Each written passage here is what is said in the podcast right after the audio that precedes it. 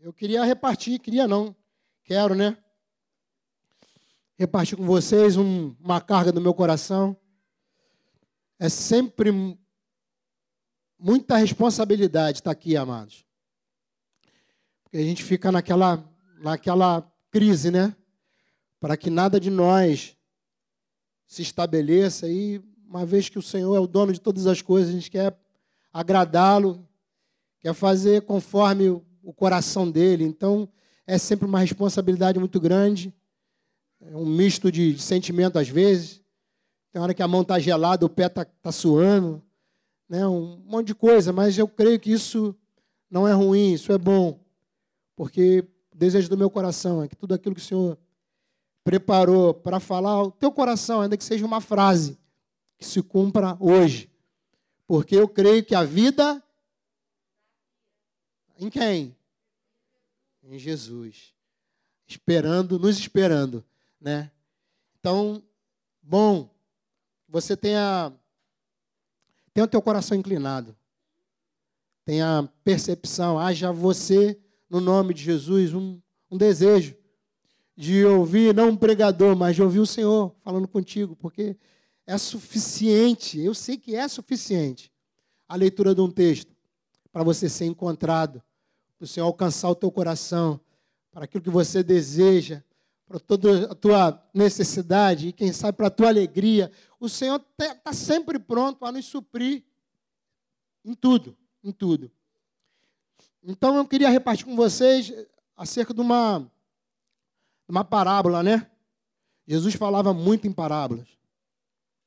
E era profético isso.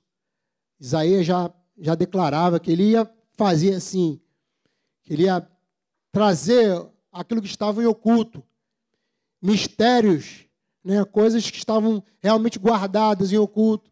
Ele ia trazer isso a nós através de parábolas. Mas é bem possível né, a gente falar um pouco sobre a parábola do semeador, mas eu queria finalizar com o texto, eu queria deixar você preparado. Eu queria, eu, assim, me vi fortalecido em usar um outro texto. Né? Parece um outro assunto, mas eu creio que tem a ver. Por conta da última canção que a gente ministrou. Eu estava um tanto quanto assim, inseguro ainda um pouco, mas agora eu estou convicto. Então, queria falar um pouco sobre a parábola do semeador. Né? O que é isso, a parábola do semeador?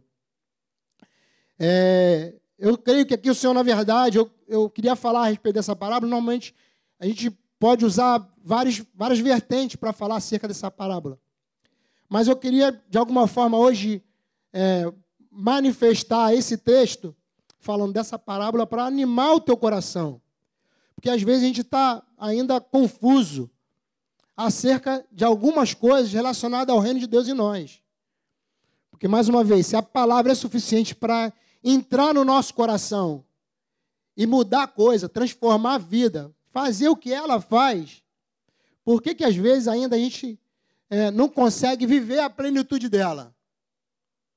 Por que, que às vezes, relacionado à palavra, lendo a palavra, buscando a palavra, a gente ainda consegue se perder e não ver o fruto dessa palavra, dessa verdade acontecendo em nós? Só comigo que, que acontece isso? Ou você, quem sabe, já, já passou por isso? Vem em alguns momentos, parece que a palavra não, não cumpre aquilo que você olha para ela e fala assim, não, isso precisa acontecer, porque foi o Senhor que falou. Uma vez que ele fala, precisa o quê? Se cumprir, porque ele, ele não mente. Bom, e ele vem, vou ler de uma forma rápida, vou me apegar aqui mais em relação à explicação que Jesus dá em relação à parábola. Mas eu não queria deixar de ler o texto para você familiarizar e ficar né, também com teus ouvidos aguçados. Naquele mesmo dia, disse Jesus, Mateus 13, no versículo 1. Ela também está em Marcos 4 e em Lucas também 8 mas eu vou ler Mateus mesmo. Naquele mesmo dia, Jesus saiu de casa e foi assentar-se à beira-mar.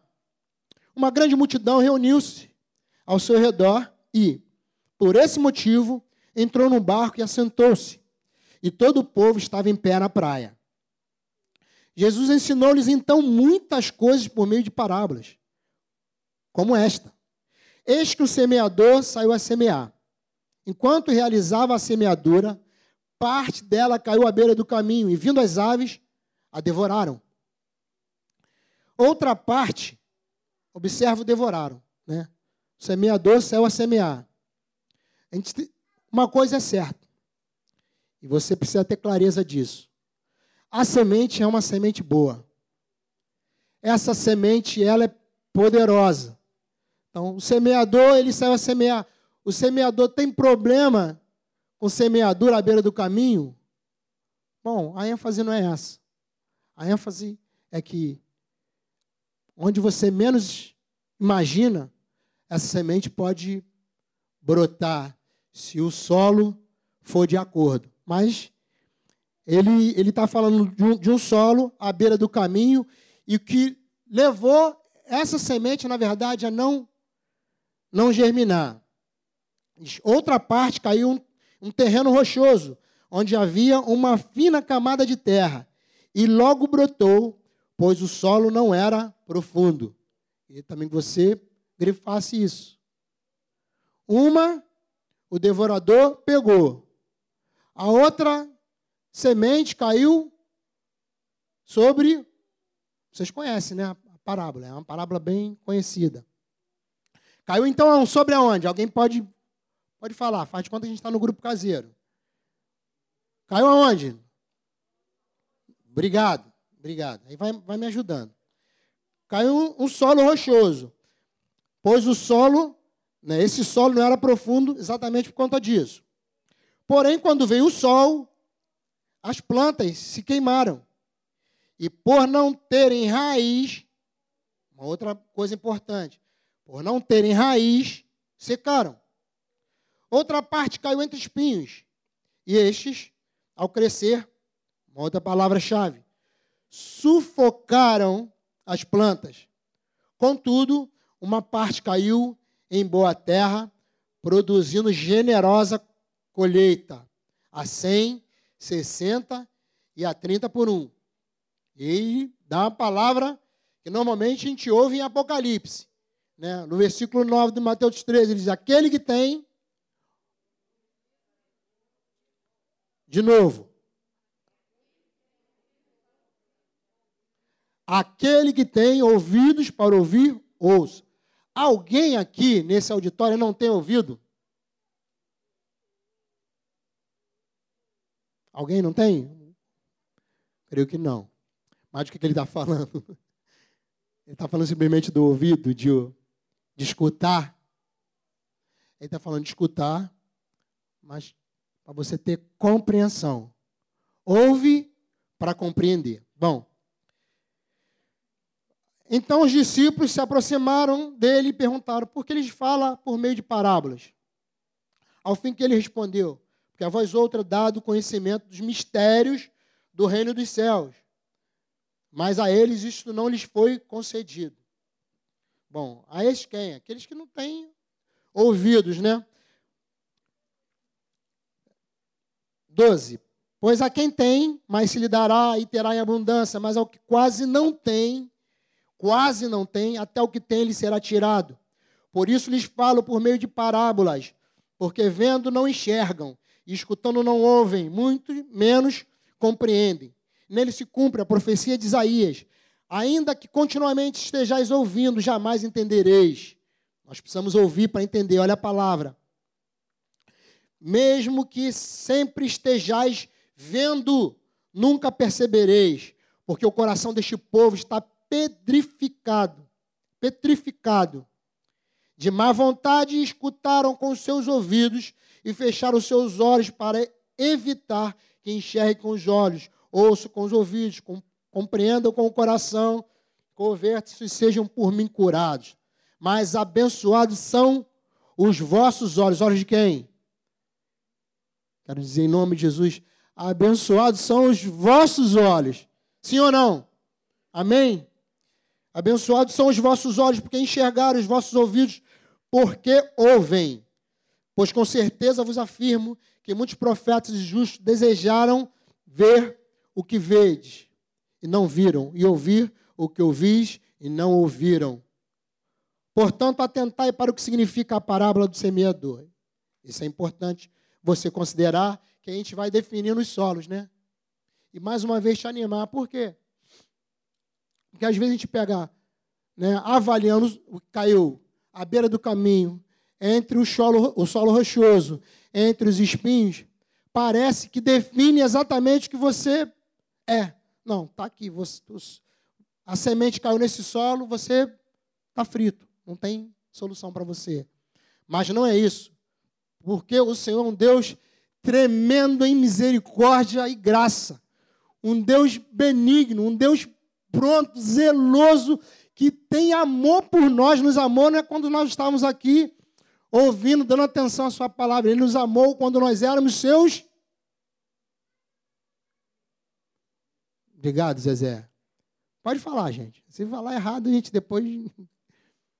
Quando nós éramos seus inimigos, o Senhor nos amou, nos deu vida. Na verdade, pagou o preço, se colocou à disposição quando nós nem ainda existíamos.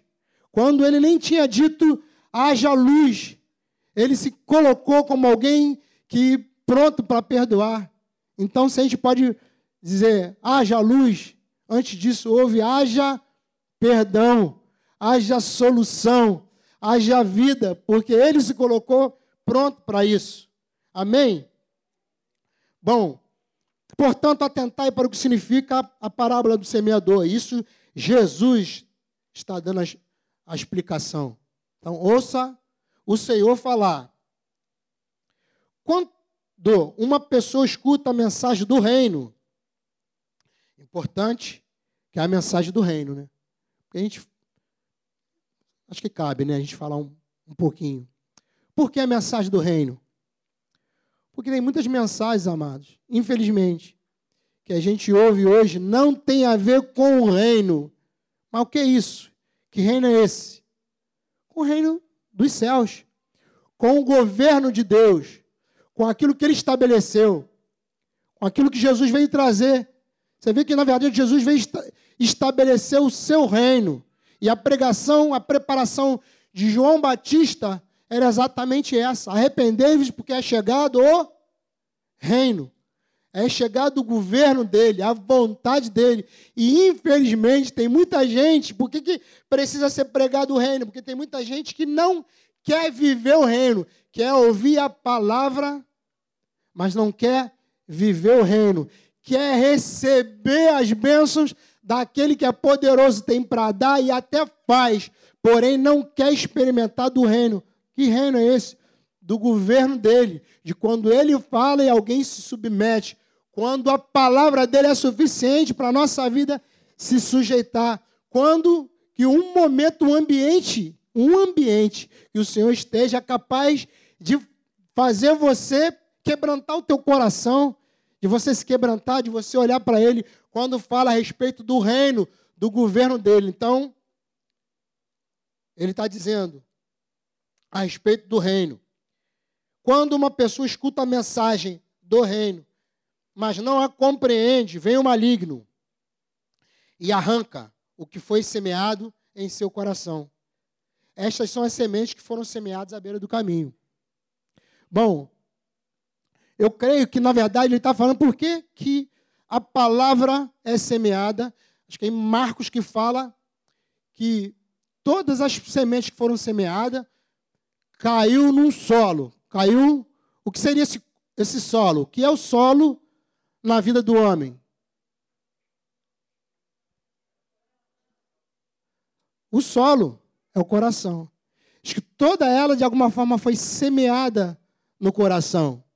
E aqui diz que, na verdade, essa, essa semente que é boa, a semente não tem semente ruim, essa semente é boa, afirmo isso.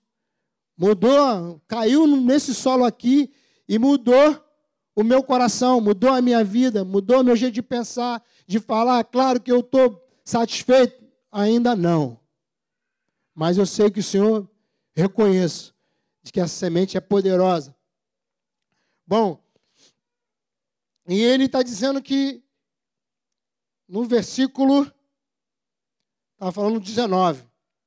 O maligno. Ah, tá aqui. O maligno, na verdade, ele arranca essa. Mas Marco está dizendo que todos ouviram. E Marco diz que toda, todo o solo que essa semente caiu, alguém ouviu.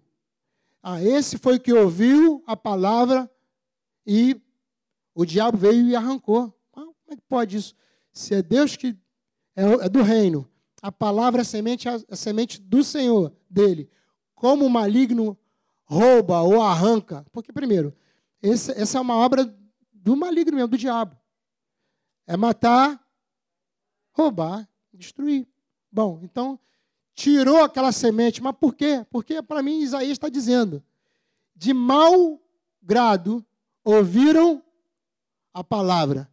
E aí, se você recebe alguma coisa de mau grado, essa coisa, para mim, e a experiência que a gente vê, é que isso não tem valor.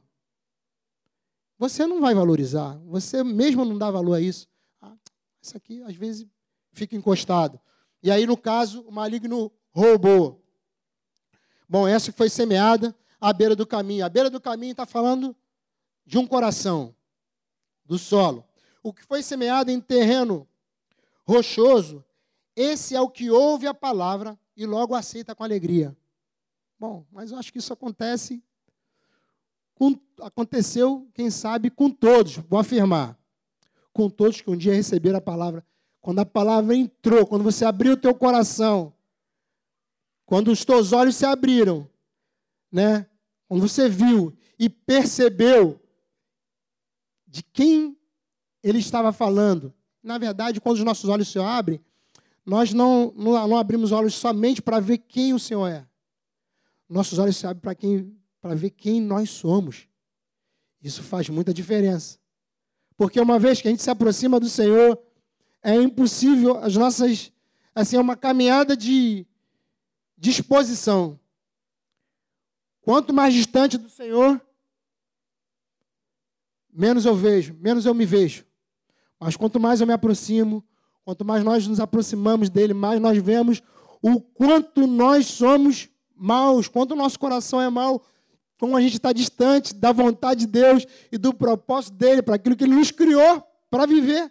Porque você nasceu, tem propósito. Começou, tem um, um lá aquela semenzinho que gerou vida, tem lá, um, tem dias, tem vida.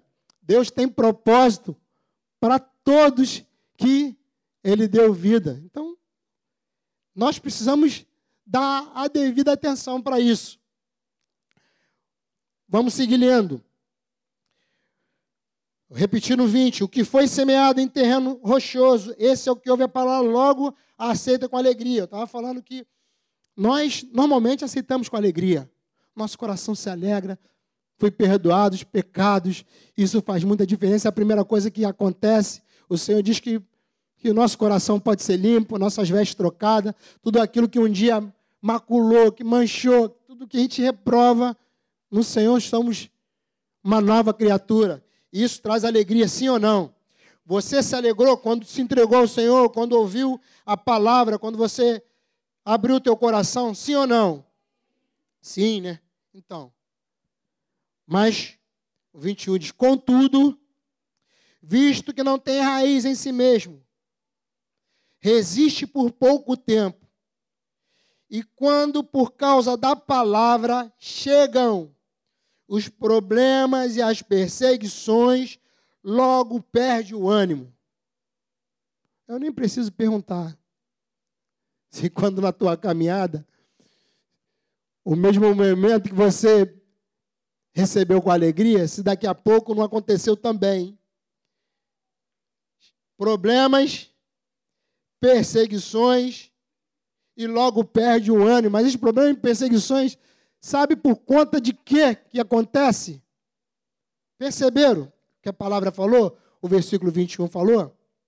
Por causa de quem? Pode pegar a cola. Vou ler de novo. Contudo, visto que não tem raiz em si mesmo, resiste por pouco tempo, e quando por causa da palavra. Querido, você tem problema ou tem perseguição e é por causa da palavra, faz parte do processo. Porque isso vai vir. Essa história de que você aceita Jesus e acabou teus problemas, é tudo com o Senhor e agora tudo está tudo muito bem, a patroa não, não, não briga mais, ou você não, não se estressa, ou você. Cara, não é real. Não é real. Você é capaz de viver milagres financeiros. Se eu sei que, se eu der oportunidade, alguém pode se levantar, vai se levantar e falar assim: eu, no meio da pandemia, o senhor fez isso, fez aquilo, me deu, fez. Bom, são milagres, mas problemas e perseguições por conta da palavra, por conta de você desejar viver esse evangelho que está sendo dito aqui, o evangelho do reino, você vai ter problema. E não estou profetizando, porque já está escrito. Mas o como que você passa esses problemas? Porque essa pessoa não passou porque porque o coração não se aprofundou na raiz que, que precisava. O solo está rochoso, a terra está pouca. Uma vez que você está, parece, olha assim, não, é terra, mas você vai cavar para a raiz se aprofundar, não tem. Então, qual é a solução? Viver, ir embora, se perder porque está num solo rochoso? Não. Teu coração precisa estar preparado e buscar se movimentar para que essa terra ela consiga, ela se torne apta para que a palavra venha, para que essa semente, a semente ela tem um propósito. Você não lança semente e vai passar 50 anos semente. A semente caiu, ela precisa germinar, produzir, crescer para alcançar um objetivo. E qual é o objetivo? De uma semente ser semeada. Hã? Fruto. Dá fruto. Não tem quem plante uma árvore frutífica e vai dizer, não, não tem problema não, deixa, não deu fruto nenhum. Não está nem aí, não está nem frustrado por isso. Em nome de Jesus, amado, eu estava agora há pouco pensando num. A gente vai ruminando, né? A palavra, eu fiquei pensando, tem pessoas, isso parece que se tornou moda, né? Já vi algumas. Planta algumas árvores frutíferas em, em vaso. Já viram isso? A Neiva tem uma lá, né? Cadê a Neiva? Não tá lá pra... Uma, acho que é jabuticabeira. Não é? Foi jabuticabeira? Mas está lá. A gente viu, quando foi comprar, fui com ela, estávamos juntos, e aí vi uma jabuticabeira desse tamanho, mas já estava com fruto. Mas às vezes satisfaz com um frutozinho. Cara, que maneiro, que legal, tem uma jabuticaba aqui, gente. Em nome de Jesus, você concebe isso? Investir, plantar, ou na verdade não olha para você, vê a obra que Jesus fez, né? da semeadura que ele fez, você, cara, conseguir falar assim, eu vou colher uma jabuticaba, dá para entender, ô, Nando? Tu pensa nisso? Pô, cara, plantei um pomazão, tá lá tudo. Meu irmão, aí vou lá um montão de tempo, vou colher uma jabuticaba. Não dá nem para dividir. Mas por que, gente? Infelizmente, às vezes a gente se contenta com, com esse frutozinho, ou querendo viver isso. Tá? Mas nunca vai dar o fruto que você espera, ou que o Senhor espera, ou que a própria jabuticabeira, ou a própria fruta espera. Porque ela nunca vai alcançar isso. Se você expor essa árvore, né, dependendo de um sol excessivo, ela vai queimar. Está dizendo, vou dar continuidade. Desiste não, ninguém vai embora não, hein? A gente vai chegar lá. É, 22. Aí tá, aí fala do, do, no finalzinho do 21. Logo perde o ânimo. Às vezes você está desanimado, sim ou não? Quem já ficou desanimado aí? Então, vai que importante você dar uma olhadinha, né? Logo perde o ânimo. 22. Quando o que foi semeado entre os espinhos. Não falou lá que parte da, semeia, da semente caiu entre os espinhos? Este é o que ouve a palavra, mas as preocupações desta vida e a sedução das riquezas sufocam a, me, a mensagem, tornando-a infrutífera. Bom, vamos falar um pouquinho sobre ela. Quanto ao que foi semeado entre os espinhos, este é aquele que ouve a palavra. E o que são os espinhos? As preocupações dessa vida. Seriam as preocupações dessa vida? Alguém fala uma aí. É uma preocupação que às vezes a gente tem. Né? Uma conta para pagar, é uma preocupação. Às vezes é. Então, são muitas preocupações que nós temos. Isso a gente vai deixar de viver, de experimentar por conta da palavra, porque a semente caiu e é boa? Sim ou não? Então, nós, nós vamos viver. Preocupações dessa vida e a sedução das riquezas que seria a sedução das riquezas? Não é as riquezas, mas é o nosso coração inclinado para ela, desejando aquilo que na verdade você nem precisa, mas você quer. Porque às vezes o, o carro que você tem já é um bom carro, mas a sedução às vezes quer te levar para um lugar acima. A sedução de uma casa não que seja errado, gente. Né? Ter uma casa melhor. Até porque eu sei que o Senhor também considera as motivações. Alguém falou comigo outro dia. Acho que ouviu a Érica falando. Né? Mandou lá no. Da, da, da felicidade dela, da alegria dela, de que uma vez, alguns anos atrás, se levantou uma oferta aqui por conta de uma casa que o Paulo Ricardo estava comprando. E ela, é, depois de ter terminado aquele encontro do grupo caseiro, quem recebe em casa sabe como é que é, né? Às vezes, aquele tumulto todo, aí é um bolo, cai um pedaço no chão, outro pisa e não viu, né? Aquele caldo delicioso que tem na casa de alguém aí, que a gente não pode, senão, fazer esse comercial, senão vai encher muito. Bom, sempre tem, sempre tem, sempre tem aquela guerra. Você vai receber, queridos, vai ter não tem jeito. Às vezes vem até aquela. Às vezes tem até as tribulações, né? Caramba, quebrou o negócio, quebrou o sofá, o pé ficou torto, a cadeira afundou. Bom, mas ela estava falando da alegria, passando o grupo, depois daquele aquele tumulto todo do grupo caseiro, ela ficou, limpou a casa, depois mandou a foto da casa limpinha, tudo em ordem, e da alegria dela. Como isso alegrou meu coração. E ela fez menção, fez menção daquele dia que o Senhor deu condição, que nós pudemos ofertar na vida deles, e ela crê que, na verdade, Deus estava olhando para aquele dia.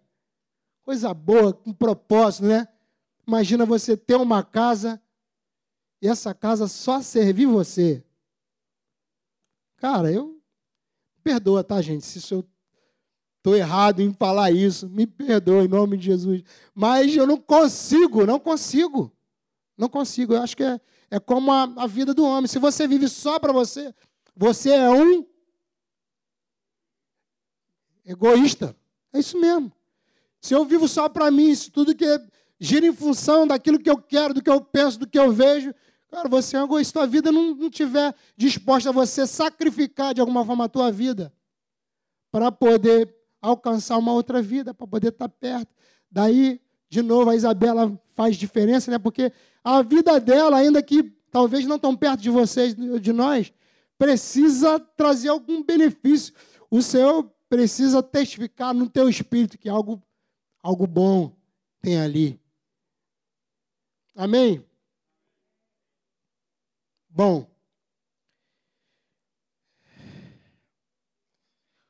Vou ler de novo, né? Que eu fico assim olhando para o texto, falei, meu Deus, é, tem mais alguma coisa? Aí quando eu leio, Quanto ao que foi semeado entre os espinhos, este é aquele que ouve a palavra, mas as preocupações desta vida e as seduções da riqueza, aquilo que você né, quer muito a ponto de você sacrificar, sufocam a mensagem, tornando-a infrutífera. Não tem fruto.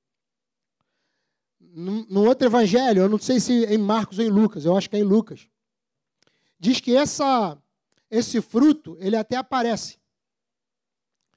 Quando ele está relacionando a essa semente que caiu entre espinhos. Diz assim, ó, essa árvore deu fruto, mas o fruto não amadurece, ou não amadureceu. E eu penso que essa é uma das é um dos solos mais comuns no meio de nós nessa caminhada a gente avalia e fala: rapaz, isso aqui me pega, isso aqui também, de alguma forma, preciso lutar contra. Ah, isso aqui eu preciso ajustar. E às vezes o fruto está lá. Pensa na expectativa. Você já consegue ver o fruto. Eu gravei umzinho, um pão, um pãozinho diário, né? A gente sempre dá aquele reforço que não é diário, é diário. Né? Então, eu estava no, no bosque caminhando e vi lá um fruto identifiquei o fruto, o fruto estava lá no chão, mas o fruto não estava maduro. Estava debaixo lá, era uma jaqueira, e vários frutos que dava para identificar. Peguei o fruto, olhei, falei, é uma jaqueira, mas é uma jaca. Mas uma jaca sem estar madura te serve? É isso que ele está falando. Fruto está lá, mas não amadurece. Tem experiência, já vivi experiência de pegar o negócio verde, botar para amadurecer, não sei se é coisa só de. Se era lá de casa só, né? Talvez dos mais antigos, vamos colocar assim, para não. Dos mais antigos, pegar aquele, aquele fruto que ainda está verde, embrulha no jornal, abafa. Obrigado. Abafa, bota no forno, bota, aí, às vezes vai lá e. Pô, duro ainda, tá ruim. Ainda não, ainda não. Às vezes aí tá, pô, tá mole. Aí tu vai ver, já apodreceu mas não amadureceu. Ele está falando aqui, nós precisamos, amados, amadurecer. Ah, tem fruto? Tem, mas está maduro, está servindo. Se não tiver, alguma coisa ainda está errada. Você ainda está infrutífero. Por quê? Aí o 23. Mas, enfim, o que foi semeado em boa terra é aquele que ouve a palavra. Todos ouviram a palavra? Todos ouviram. Mas aquele que caiu à beira do caminho, o que caiu no solo rochoso também ouviu. Né? Aquele que caiu entre espinhos também ouviu. Mas agora também esse ouviu. O que caiu em boa terra é aquele que ouve a palavra e a entende. Este frutifica e produz grande colheita, alguns cem, outros sessenta e ainda outros trinta vezes mais do que foi semeado. Esse é o propósito de, um, de uma árvore. Então, você, você, precisa ser esse solo que recebe essa semente, essa semente frutifique, produza 30, no mínimo 30, 60 e a 100 por um. Mas essa palavra, de novo, é para te animar. Porque eu creio que esse que caiu em boa terra entendeu, ele entendeu. Entendeu acerca do que o Senhor tem falado conosco a respeito do próprio reino, da renúncia, da entrega, de negar a si mesmo, de tomar a cruz, de ir para Jesus, você preparando o solo, moldando, tá, ainda está tá meio duro aqui, está meio petrificado, rega, molha, pede socorro, chama alguém, se humilha, busca os caminhos que o Senhor tem para que esse solo, para que esse terreno se torne apto, para que essa semente cresça, ela brote e produza fruto, para que se cumpra o propósito.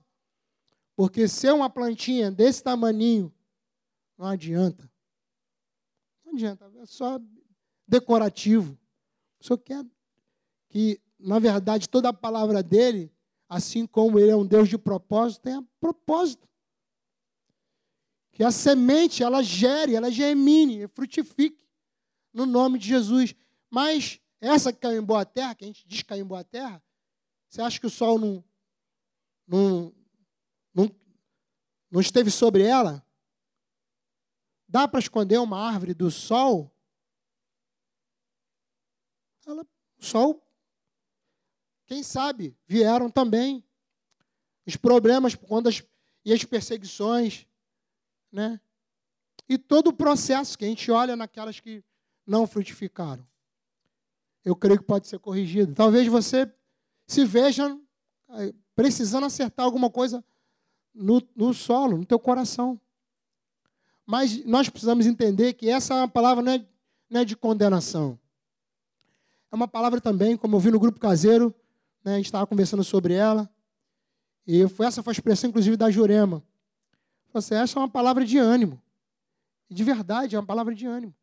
Para a gente acertar o nosso, o nosso coração, porque Deus tem um maior interesse, um maior interesse de que nós sejamos tudo aquilo que Ele deseja.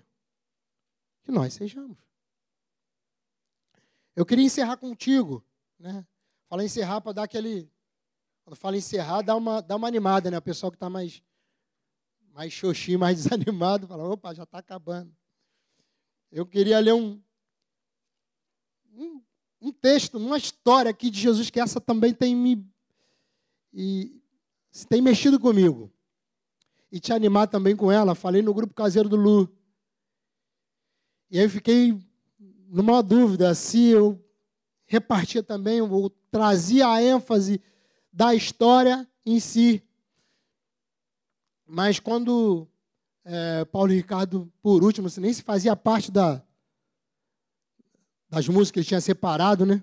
Fazia parte, a última música, não? A vida está aqui. Hum. Eu fiquei assim, bem inclinado e queria animar o teu coração também, por conta da bondade, do amor de Deus que nos constrange.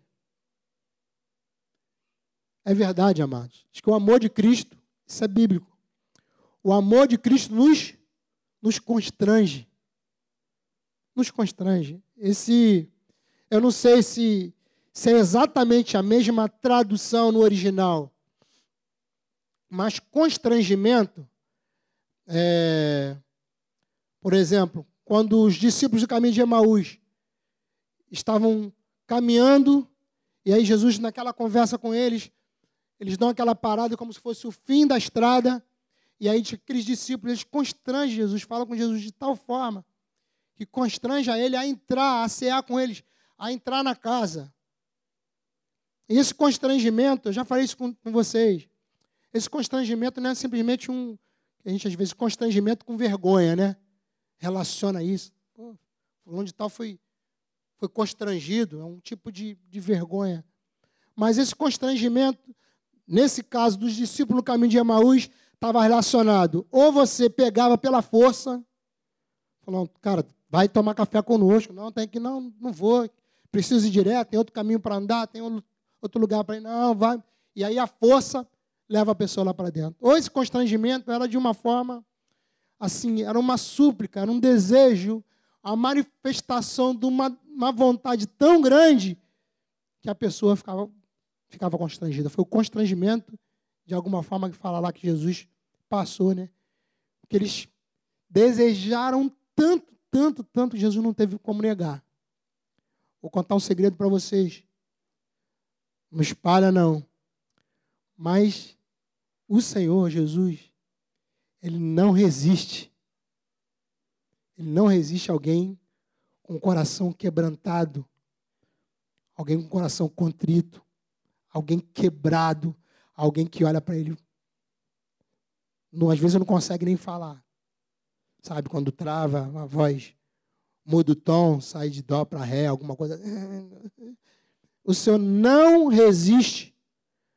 O Senhor não resiste. Porque a essência de Deus é amor. E eu queria é, fazer menção de, uma, de um episódio que eu tenho olhado para esse episódio, essa palavra, e vejo um amor profundo, porque alguém foi alcançado sem que fizesse força. Na verdade, em meio a uma tragédia, em meio a uma palavra de derrota, em meio a uma palavra de uma, uma condenação, alguém foi encontrado. E eu queria ler com vocês é, João 8, 8, 1. Do 1 ao 11. Mais uma vez, queria recomendar, fica atento na palavra, que a leitura, quem sabe, mais uma vez seja suficiente para você. Eu queria encerrar exatamente, concluir falando a respeito dessa, de algumas coisas que a gente observa nessa, nessa história. Ao amanhecer, ele voltou ao templo. Isso já estou no 2, né? Porque o 1 um diz: Entretanto, Jesus seguiu para o Monte das Oliveiras. Ao amanhecer, Jesus tinha ido para o monte. De manhã, eu creio que ele ficou lá. Jesus tinha relacionamento com o Pai. Ele foi para o Monte das Oliveiras. E era uma coisa comum na vida de Jesus acordar muito cedo, às vezes eu acho que nem dormir. E, ó, sabe, você está numa conversa bom, um relacionamento bom. Eu sei que não é sempre não, né? Ainda mais os homens, às vezes, se cansam muito mais, mais rápido de uma, de uma conversa, de um bate-papo. Mas tem conversa que gente, eu amo. Eu amo ouvir algumas pessoas. Cara, fico lá, parece que o sono não vem, a hora passa rápido. É uma coisa assim tremenda. E era assim com Jesus e o Pai. Ao amanhecer, ele voltou ao templo e todo o povo achegava-se ao seu redor. Então, ele se assentou e lhes ensinava. Os escribas e fariseus, aí que começa a história, trouxeram até ele uma mulher surpreendida em adultério. Forçaram-na a ficar em pé no meio de todos. Aí, vou lendo cada versículo e vou, de alguma forma, né, claro, muita coisa, a viagem que eu, fiz, né, lá quando isso aconteceu, eu tive lá, olhei, mas agora a gente está aqui de novo. Porque toda leitura eu penso que de alguma forma a gente precisa fazer assim, né? Estar no texto, se envolver com a palavra, se ver, quem sabe, se é a pessoa exatamente que está lá, quem sabe, como os escribas e fariseus, trazendo alguém para ser julgado, ou se é a pessoa que está lá é, vitimada pelos seus próprios erros ou falta, ou seu próprio pecado. Bom, então, bom a gente entrar no texto. Os escribas e fariseus trouxeram até ele uma mulher surpreendida em adultério, forçaram a ficar em pé no meio de todos. Que eu imagino, aqui tem uma galera. Aí os fariseus chegam, os religiosos, os mestres, os doutores da lei, chega para cumprir algo que Moisés tinha ordenado. Ó, essa mulher foi pega num pecado específico, a lei diz que tem que apedrejar.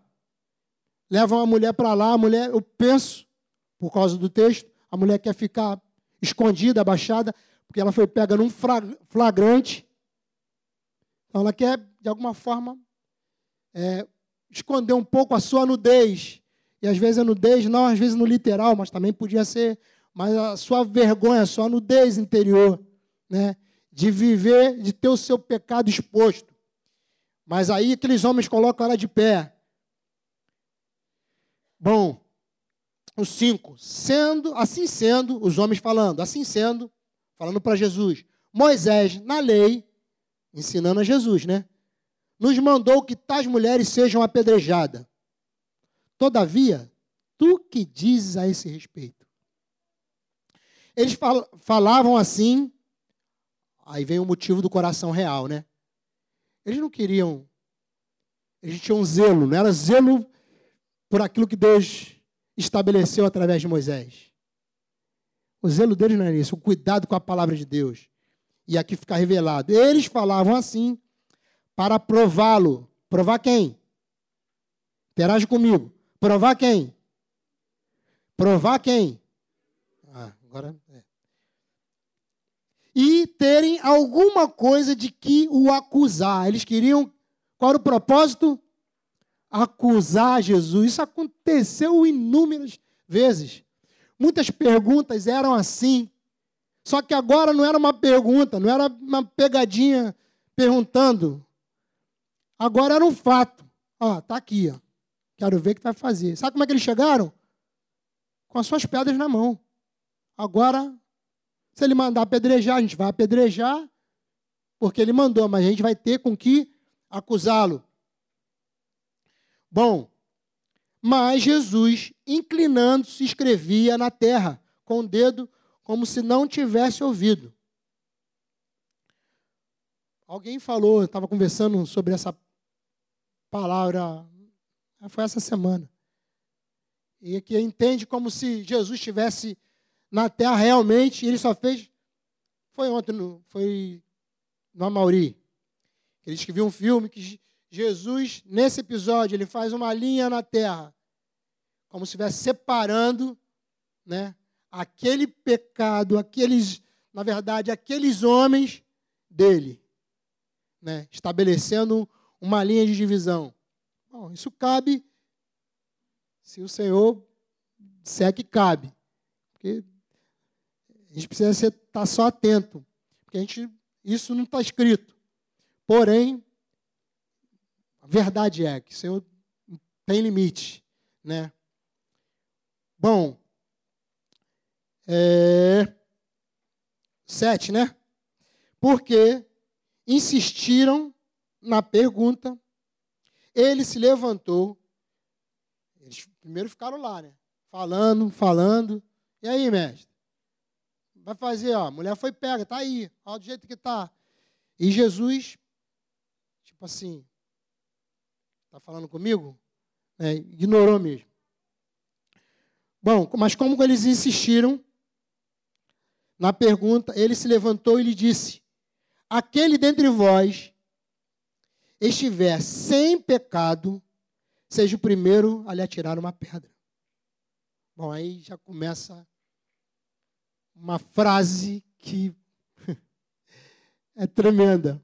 Por quê? Porque aqueles homens ainda que consciente dos seus pecados, estava querendo acusar alguém.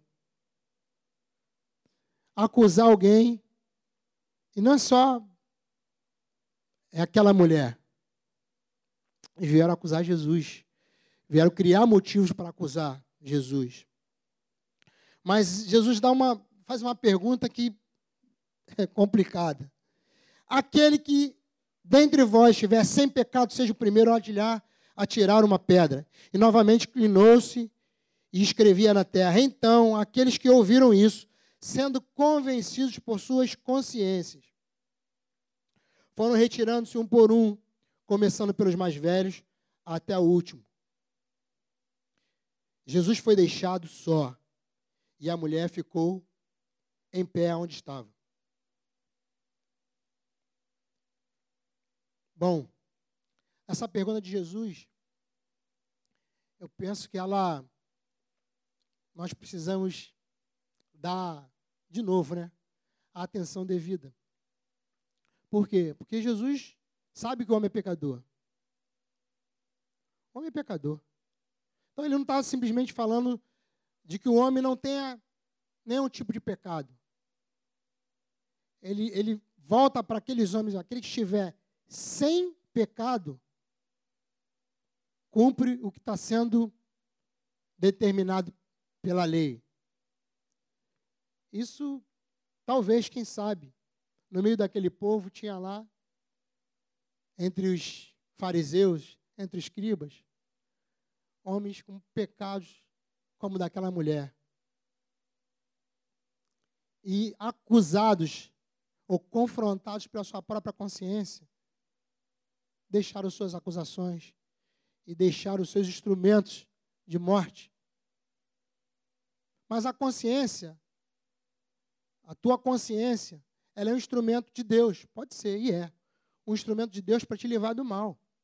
Porque normalmente, quando você está apontando para algo ruim, errado, que reprova, a consciência ela diz: ó, isso é errado. Não é simplesmente por conta do espírito. A consciência é um instrumento de Deus dentro de você para te levar para o certo. Mas ela não é suficiente para te levar a um arrependimento. ela não é suficiente para dizer estou arrependido. Por exemplo, Esaú, ele estava com problema de consciência quando ele é, chorou, buscou, inclusive, segundo a palavra, lugar de arrependimento. Acho que é Hebreus que fala isso, mas não se encontrou. Um pouco antes, diz que mas nós não sermos como Esaú, profanos e impuros. Mas o que, que Esaú fez? Simplesmente ele abriu mão daquilo que Deus tinha dado, estabelecido, não é para a vida dele simplesmente naquele dia. Ele não era o único. Era algo de Deus, zelo de Deus. Primogênito, o mais velho, tem honra, tem um valor dobrado, um monte de coisa. E aí simplesmente Esaú abriu mão daquilo. Mas ele uma vez chorou quando perdeu essa benção, quando Jacó de alguma forma tirou e Isaac abençoou Jacó e ele, imagina, diz que ele houve um pranto. Diz que não se achou lugar de arrependimento, porque na consciência dele diz: caramba, eu perdi, eu perdi a minha benção. Eu perdi toda ela. Ele chorou, porém, arrependido. Eu creio que ele não estava, porque a palavra está dizendo. Mas chorou por conta de quê? Por conta do prejuízo. Que levou, chorou porque ele agora já não tem mais nenhuma. E ainda que tenha buscado, não tem, sobrou nada para mim, benção nenhuma. Não. O pai seguiu abençoando da forma que Deus falou para abençoar, ou deu para abençoar. Então, a consciência, ela não te leva a um, a um arrependimento. Esse arrependimento, você precisa buscá-lo. Você precisa ter o teu coração inclinado para isso, né? voltado para essa, essa atitude. Porque alguém que está arrependido, ela tem atitude. Bom, então, aqueles que ouviram isso sendo convencidos por sua consciência. E ele não foi o único. A gente começou do mais velho. Eu não sei quanto tempo não sei se a idade que você tem parece te dá alguma garantia de não errar. Não, porque eu tenho, já tenho uma certa idade e não, não, não erro. Eu, eu, eu já me vi assim, sabe? Principalmente os pais com os filhos. Quando você é autoridade, quando você é o mais velho, quando você tem que ser a referência, tem que ser o exemplo, aí você olha para a criança ou adolescente e você reconhecer que errou. Não, errei. E tem que fazer o caminho de volta, me perdoa. Parece que não, não desce, não, é, não faz muito bem. E às vezes a gente está assim, né? Mas diz que do mais velho ao mais, mais novo. Nós, amados, podemos entrar num caminho, andar num caminho, que independente da idade que nós temos, seja suficiente para a consciência dizer isso está errado. E o Senhor fazer gerar em nós arrependimento para mudar. Estou acabando. Foram reti se retirando um por um, começando pelos mais velhos até o último. Jesus foi deixado só e a mulher ficou em pé onde estava. Quando Jesus ergueu, se ergueu, não vendo ninguém mais, além da mulher, disse a ela: Mulher, onde estão aqueles teus acusadores? Ninguém te condenou? Disse ela: Ninguém, Senhor. E assim lhe disse Jesus: Nem eu te condeno. Pode ir e não peques mais. Essa é uma palavra, amados, que é, para mim não diz respeito ao pecado, ao tipo de pecado. Eu não queria dar ênfase, ou que você é, fosse preconceituoso a ponto de olhar para esse tipo de pecado e falar, não, mas esse, eu queria te dizer que o teu pecado, o Senhor te amou de tal forma que nem ele é impedimento para você vir para o Senhor. Que os teus argumentos caem quando você olha para o Senhor e vê Ele te chamando. Quando vê o Senhor preparando um ambiente para salvar alguém.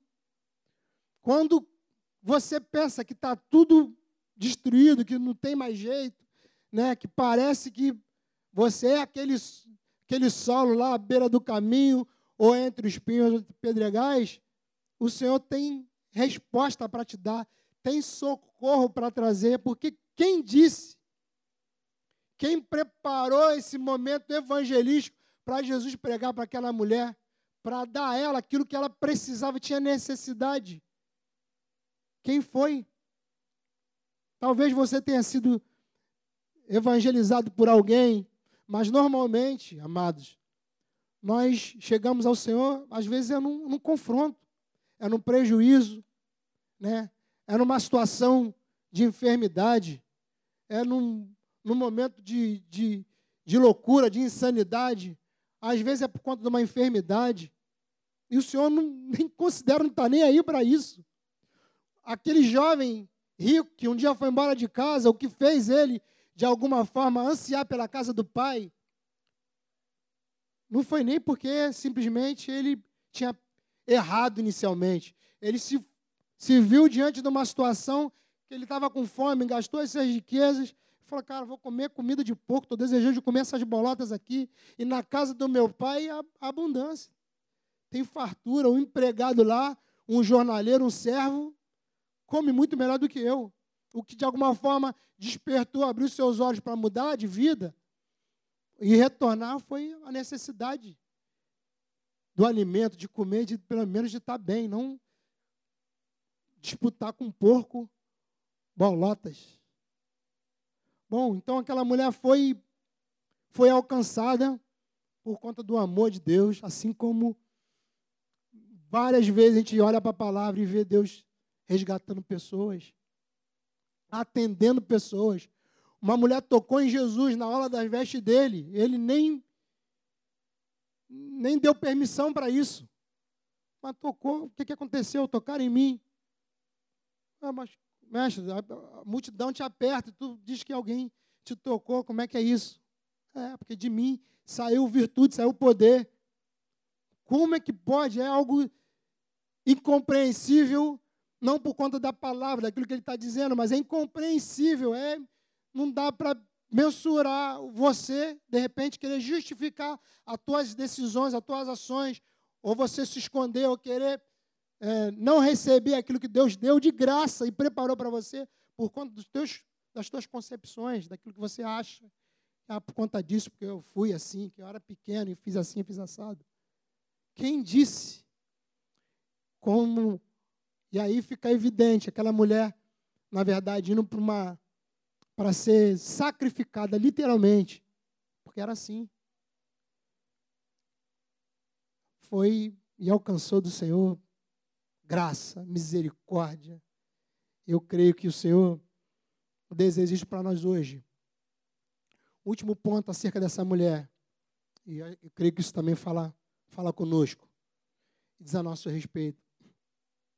Quando nós achamos o Senhor, quando nós encontramos o Senhor, ou somos encontrados por Ele, as coisas mudam o valor. É, eu, eu Falei no, no grupo do, do Lu essa semana. Que aquela mulher estava lá em pé, os acusadores foram embora, foram todos debaixo de um, de um confronto pela consciência. E a mulher permaneceu de pé. Sozinha, de alguma forma, ela e o Senhor. Eu fico pensando, por que, que, a, por que essa mulher não foi embora? Não tem mais acusador, não tem mais acusação, né? Então, legalmente ela está livre. Então, por que ela permaneceu lá? Jesus pouco falou. Cara, que, que, que manifestação de amor e graça é essa? Que fez com que aquela mulher, por conta de uma fala com aqueles homens, e, e olhando para Jesus, vendo que nele, na verdade, ela tinha encontrou muito mais do que permanecer viva, seguir viva. Eu creio, queridos, que o Senhor quer, quer habitar em nós, quer falar conosco, quer estar conosco. E uma vez ele vivendo assim, nós, essa vida, ela não, não tem o valor que às vezes a gente dá. Infelizmente, porque às vezes a gente valoriza muito mais o fato de estar tá respirando, estar tá correndo, estar tá pulando, realizando coisas, do que olhar para aquele que deu tudo isso, que nos permitiu viver o que nós temos vivido hoje. Então, aquela mulher permaneceu em pé, poderia ter buscado a primeira decisão dela, de ela se esconder, ou tentar se esconder, esconder a sua nudez, assim como aconteceu no Éden, quando o homem pecou. Adão e Eva buscaram esconder a sua nudez, literalmente a sua nudez física, enxergaram que estava nu. Mas é por conta do seu próprio pecado. Mas não, ela seguiu lá, em pé, a ponto de Jesus voltar para ela, pergunta para os acusadores e dá aquilo que de fato ela precisa. Vai, eu não te condeno, você está livre, perdoada, não peques mais. Eu creio que essa mulher ela aparece em outras situações na Bíblia. Eu creio que essa mulher, aquela mulher que ungiu os pés de Jesus, se derramou diante dele. Ela, muito amor, porque o Senhor muito perdoou. Né? Então, que nós tenhamos esse coração. Que esse exame, de alguma forma que a gente viu lá em relação ao, ao solo, você tenha, sim, a, a, honestidade, vamos dizer assim, de, de fazer, de avaliar. Fala, cara, que, que tipo de solo a palavra tem sido lançada? O que eu faço com a palavra que tem sido, com a semente que tem sido lançada? Será que ela tem sido guardada de fato para produzir aquilo que ela precisa ser produzida? O salmista, ele diz, eu guardei, né? Ou outras versões, escondi a tua palavra aonde? Para eu não pecar contra ti. Que no nome de Jesus tenhamos essa, essa clareza desse confronto de que o Senhor está sempre pronto, porque Ele sempre tem, Ele sempre tem semente para semear, independente do solo. Desde que teu coração esteja disposto a se tornar produtivo para essa semente que foi lançada no nome de Jesus. Amém? Você pode orar comigo? Podemos orar? Eu acho que cabe nós ministrarmos ao Senhor essa canção. Eu creio que essa, essa, essa canção, ela confirmou a palavra que estava no meu coração. Porque isso tudo só pode acontecer, de fato, se a vida do Senhor estiver aqui. E ela está. Eu queria, em nome de Jesus, ministrar essa canção com vocês. A gente vai estar orando no final. E, de fato, se o teu coração se inclinar, eu não sei como. Não conheço a todos. Não sei qual é a tua condição, por que você está aqui. Se parece né, que caiu de paraquedas. Mas eu creio que o Senhor, Ele está em todos os lugares, Ele vê todas as coisas, conhece todos os solos, conhece todo o coração. E Ele está pronto para fazer essa disposição de lançar essa, essa semente boa, desde que você tenha o teu coração aberto. Então quero cantar essa canção, quero deixar apontado o caminho. Se você ainda não conhece Jesus, se você não se viu ainda semeado por Ele, por essa semente que Ele semeia, quero dizer que é oportuno na manhã desse dia, você abrir o teu coração e permitir que essa semente seja lançada no teu coração e que você faça dela aquilo que realmente é naturalmente acontece, de que ela caia, de que ela vá trabalhando, que ainda no solo lançada, ela tem vida, né, para poder gerar vida. No nome de Jesus, Vamos ministrar essa canção, depois a gente ora, pode ser? Amém?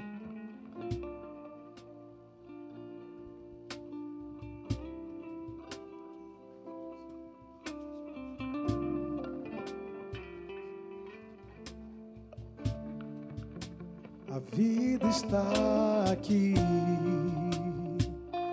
em Jesus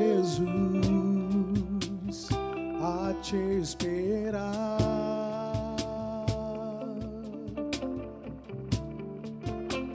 Lugar bem seguro para você descansar.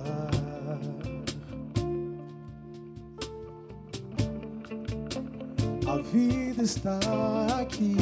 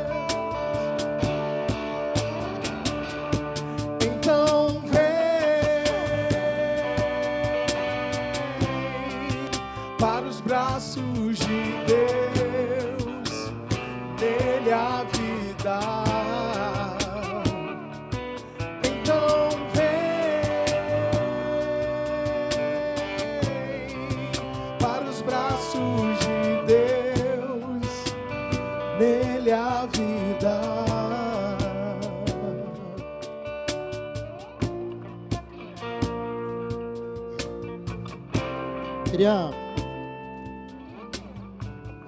é, mais uma vez, né? Deixar o convite para você. Se você não recebeu o Senhor ainda, se você vê a necessidade de se entregar, se você entende, se você viu e percebeu também, você precisa dar um passo para Ele, tomar uma decisão com Ele. Eu queria te convidar nessa hora para fazer isso. Para que você não fique impedido por você mesmo de alcançar do Senhor graça, vida, salvação. Quero te dizer que é, o caminho pode ser até apertado, mas vale a pena. Porque no Senhor a vida, a graça dele é melhor do que estar de pé. É melhor do que viver. E eu sei que quem dá esse testemunho é o Espírito Santo. E queria fazer esse convite para você. Há alguém aqui que deseja tomar uma decisão com o Senhor, se entregar a Ele, entregar o seu, o seu terreno, o seu solo, para que Ele venha aí, habite, para que Ele venha e realize. Ele é aquele que capacita o homem para viver todo chamado que ele tem. Há alguém. Uma oportunidade está sendo dada. É, Não é um. Não é simplesmente uma oferta, é uma oportunidade, porque o Senhor já. Aquilo que ele precisava fazer, ele já fez. E depende mais do- de nós do que dele. Vamos orar então. Eu creio que para aqueles que ouviram a palavra e têm um compromisso com o Senhor, eu queria aquilo que você precisava ouvir, você já ouviu. E aquilo que você precisa decidir, decida, no nome de Jesus. Pai, nós te louvamos. Tu és um Deus, um Deus bom. Senhor. Tu tem cuidado de nós, Senhor. Tu tem criado, Senhor, meios, Senhor, de encontrar o homem. Tua palavra, Senhor, diz que Tu faz caminho, Senhor, no meio de nada, Senhor. Tu faz, tu abre porta onde não existe, Senhor, e tu, Pai, resgata, Senhor, aquele que está literalmente perdido. E eu creio, Senhor, que hoje é um dia, Senhor, que tu ministrou a nós. Vida em ti. Que no nome de Jesus, Pai, a tua palavra, que é verdadeira, que é eficaz, possa alcançar os corações, Senhor.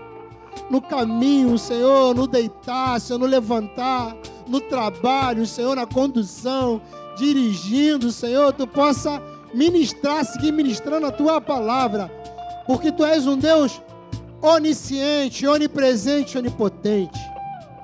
Manifesta, Pai, no nome de Jesus, o teu amor alcançando pessoas, libertando cativos, abraçando aquele que tem necessidade hoje, Senhor, de um abraço e de te conhecer, Pai, sendo revelado que tu és verdadeiramente um Pai. No nome de Jesus te louvamos, Senhor, mais uma vez por esse dia. Segue conosco, Senhor, no nome de Jesus. Que tu possa derramar graça sobre meus irmãos. E que a vida, Senhor, que está aqui em nós, possa ser desfrutada, Senhor, assim como tu tem para nós, no nome do Senhor Jesus. Amém. Tenha um dia abençoado. Que a graça do Senhor Jesus seja sobre a tua vida. Né? Que o amor dele, as misericórdias, as consolações, seja contigo, no nome de Jesus.